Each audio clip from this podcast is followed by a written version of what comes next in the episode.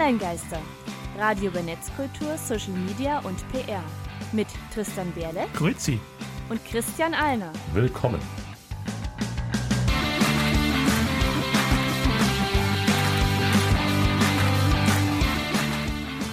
Heute geht es um Jodel. Und damit hallo und herzlich willkommen zur Folge 57 der Online-Geister auf Radio Korax und als Podcasts. Und wir starten natürlich, indem wir euch auf den neuesten Stand bringen. Online-Geister, Hausmeistereien. Mit den Hausmeistereien. Letzte Folge haben wir zum Jahreseinstieg über Social Media in Deutschland gesprochen. Quasi der Rundumschlag, was den aktuellen Stand angeht. Ähm, ich fand Jahre auf der Jahresaufwertung, wir haben uns da vieles erzählt, was wir schon früher mal erzählt hatten.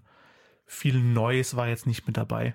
Für uns war vielleicht nicht viel Neues dabei, aber du musst auch bedenken, dass es Leute gibt, die sich vielleicht mit dem Thema das erste Mal auseinandersetzen. Insofern finde ich das auf jeden Fall einen guten Rundumschlag. Also wer vorher nicht wusste, was wohin gehört, wie Social Media in Deutschland aufgestellt ist, die Person weiß es jetzt auf jeden Fall.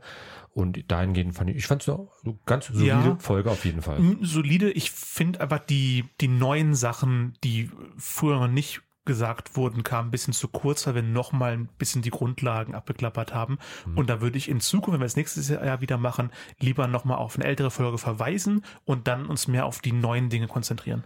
Da würden dir aber vielleicht unsere Hörer widersprechen, denn für oh. unsere Statistiken im Livestream hatten wir in der Spitze 53.000 Hörer gehabt, zu unseren üblicherweise zwischen 20 bis 30, also stellenweise doppelt so viele Hörer bei der Episode. Die okay. offensichtlich mindestens im Radio-Livestream das Thema Social Media in Deutschland sehr, sehr interessant fanden. Schreibt zur nächsten Folge nochmal, ob ihr mehr davon haben wollt, von diesen Grundlagen, auch gerne Sachen, die wir schon mal gesagt haben, dann berichten wir uns ganz nach euch. Und während wir noch auf einen der Hype-Invites von Clubhouse warten, Daten, Klammer auf, auch wenn die App jetzt nicht so populär ist, definitiv nicht nach der Statistik, Klammer zu. Schauen wir uns aber mal an, was die Konkurrenz von Clubhouse eigentlich so macht. Und da werfen wir mal nämlich einen Blick auf Soundcloud. Die wollen nämlich in Richtung von Crowdfunding vielleicht was machen. Finde ich gut. Ich nutze gerne Soundcloud für diverse Podcasts. Ähm, unsere Band hat da, äh, also ja, meine Band hat da Musik hochgeladen. Ähm, ich, äh, ist einfach sehr praktisch. Ist so wie ein YouTube für Musik im ehesten. Also auch ein äh, recht großer Konkurrent von zum Beispiel Spotify. Also ja. Soundcloud gab es definitiv früher. Spotify hat einfach den laut, die lautere Karriere hingelegt in der Hinsicht. Und auf deutlich kommerzieller. Also alle möglichen Chart-Hits und Mainstream-Musik ist auf Spotify. Die findest du auf Soundcloud eher weniger. Da sind eher so kleine Indie-Künstler unterwegs. Aber jedenfalls hat Soundcloud jetzt möglicherweise, das ist alles noch Gerüchte, die äh, man auf billboard.com nachlesen kann. Link packen wir euch in den Show Notes. Äh, die möchten halt vielleicht ein Payment-Modell einführen, das dann so funktioniert, dass die Fans ihre Künstler für die Inhalte bezahlen können. Also klassisches Abo-Modell. Aktuell läuft das halt eben noch anders, aber äh, Konkurrenten wie zum Beispiel Bandcamp machen das bereits, dass du halt eben quasi deine äh, Bands, die du da magst, abonnieren kannst und die halt mhm. halt eben mit einem monatlichen Abo unterstützen kannst. So ähnlich wie man ja auch zum Beispiel äh, Social Media Statistik, wo wir mit zusammenarbeiten, kann man auch bei Steady unterstützen mit einem monatlichen Betrag X und selbes Prinzip. Genau. Also Bandcamp geht ja noch mehr in die Richtung wirklich unbekannte, unabhängige Bands und äh, musikalische Künstler zu unterstützen, deren Alben du da kaufen kannst, sowohl in CD-Form als auch als Download, oft mit einem Mindestbezahlbetrag, Pay What You Want. Äh, meine Band Death Device ist da auch, guckt gerne mal rein. Und Soundcloud ist eben noch breiter mit allem möglichen, was Audio ist, eben Hörbücher, ähm, äh, ja, Podcast etc. Meldung Nummer zwei. Substack und Co führen vielleicht zu einer Renaissance des Newsletters. Also hat sich jetzt so ein bisschen was getan. Äh, Gab so ein paar Updates bei verschiedenen Plattformen, unter anderem halt vor allem Substack. Das ist ein, ähm, ein neuer Player einfach in dem Bereich, äh, eine Bezahl-Newsletter-Plattform, um genau zu sein. Äh, machen wir auch gerne mal auf Wunsch eine eigene Sendung dazu. Spannend ist halt zum einen, dass man dort wirklich gegen Abo halt Newsletter abonnieren kann, was sich übrigens verschiedene WissenschaftlerInnen äh, zunutze gemacht haben, die jetzt halt eben ihre Forschungsergebnisse beispielsweise mit anbieten und da halt versuchen, so ein bisschen Geld in diesen ganzen prekären Verhältnissen mhm. mitzubekommen. Ähm, und das wäre jetzt an sich erst, erstmal nicht die große Meldung wert gewesen, aber parallel dazu hat äh, zum Beispiel Steady, das ist ja so das deutsche Patreon, könnte man sagen, also eben auch Abo-Crowdfunding-Plattform, bieten jetzt ein Newsletter-Feature mit an und Twitter hat vor kurzem Newsletter-Dienste Revue gekauft, um halt auch an solchen Subscriptions und Anmeldungen mit zu verdienen. Also es tut sich gerade so im Hintergrund einiges. Also der Newsletter-Bereich könnte demnächst wieder sehr groß werden. Und da kann ich als äh, selbst Newsletter-Mensch sagen, mit unserem Newsletter zwei Ja. Minuten, wir machen ja schon Ewigkeiten ein, aber es ist interessant, wie jetzt so im Großen sich da, also es wurde so ein bisschen was im Hintergrund. Bin ich gespannt, was sich entwickelt. Das erste, was mir dazu einfällt, ist tatsächlich, sorry, dass ich das Thema so aufbringe, der Wrestling Observer Newsletter, der genau das schon seit Beginn des Internets macht. Du bezahlst einen monatlichen Betrag und bekommst ausführliche Insider-Informationen aus der gesamten Wrestling-Welt äh, von Dave Meltzer und seinen Kollegen. Ähm, dass es jetzt wieder auch für andere Branchen, gerade auch im wissenschaftlichen Bereich, ähm, äh, verbreiteter wird, über Newsletter zu bezahlen, finde ich da ganz interessant.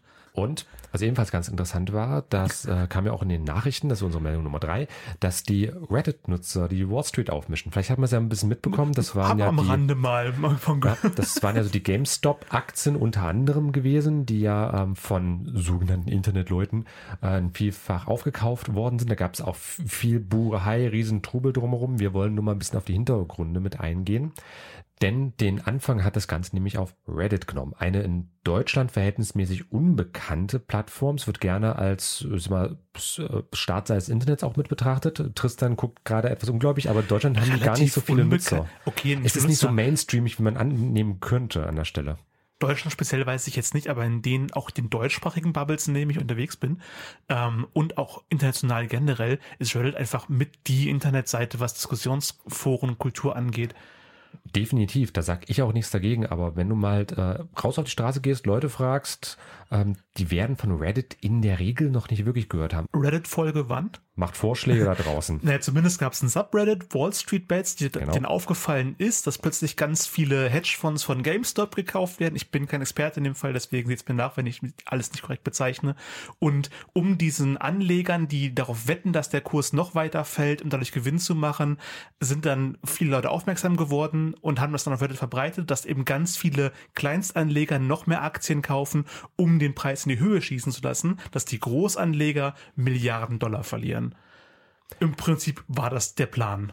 Genau. Und etwa zehn Jahre nach der sogenannten Facebook-Revolution im arabischen Frühling haben wir jetzt die Reddit-Revolution an der Börse. Also Ich betrachte Anlegen, Aktienanlegen immer als Glücksspiel, nur das investieren, was man auch sich leisten kann zu verlieren. Ein paar weitere Themen hätten wir auch noch. Einfach mal in loser Reihenfolge. Die neue US-Regierung unter Präsident Joe Biden will nun doch keinen Zwangsverkauf von TikTok. Da Das ist hatten schön. wir ja in zwei Folgen unser TikTok und unser Re zu TikTok zugesprochen.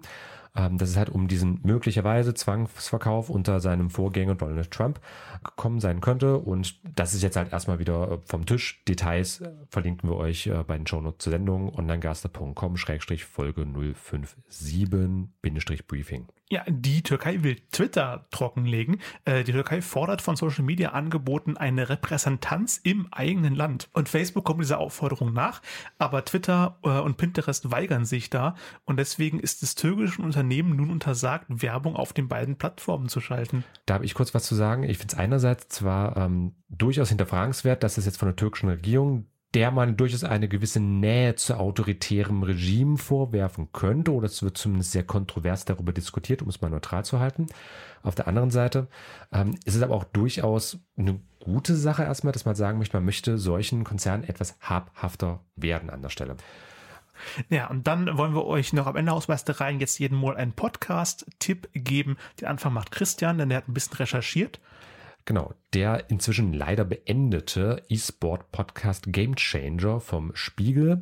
Ähm, sehr, sehr spannende Einblicke in die Szene, Blick hinter die Kulissen, reinhören lohnt sich auf jeden Fall. Wir starten übrigens auch bald mit einem E-Sport-Thema, Gameplay, in Zusammenarbeit mit dem E-Sport Hub Sachsen-Anhalt. Insofern bleibt da auf jeden Fall gespannt und den Game Changer kann ich definitiv empfehlen. Da bin ich halt so bei Recherchen mit drauf gestoßen. Sehr hörenswert. Hören wir mal rein, aber zunächst hören wir was zum Thema der Sendung, nämlich Jodeln. Und wunderbar jodeln kann der Japaner Takeo Ishii. Und hier ist sein Mega-Hit New Bibi Händel. Für die Radiohörer gibt es jetzt Musik. Und ihr hört einen Hinweis in eigener Sache. Du willst Fakten, Tipps und Content zu Social Media? Du willst es in zwei Minuten oder weniger lesen können? Du hättest dazu gern eine professionelle Meinung? Und das soll noch persönlich und sympathisch sein? Dann melde dich jetzt für zwei Minuten an. Monatlich kompakt kuratiert. www.onlinegaster.com slash newsletter.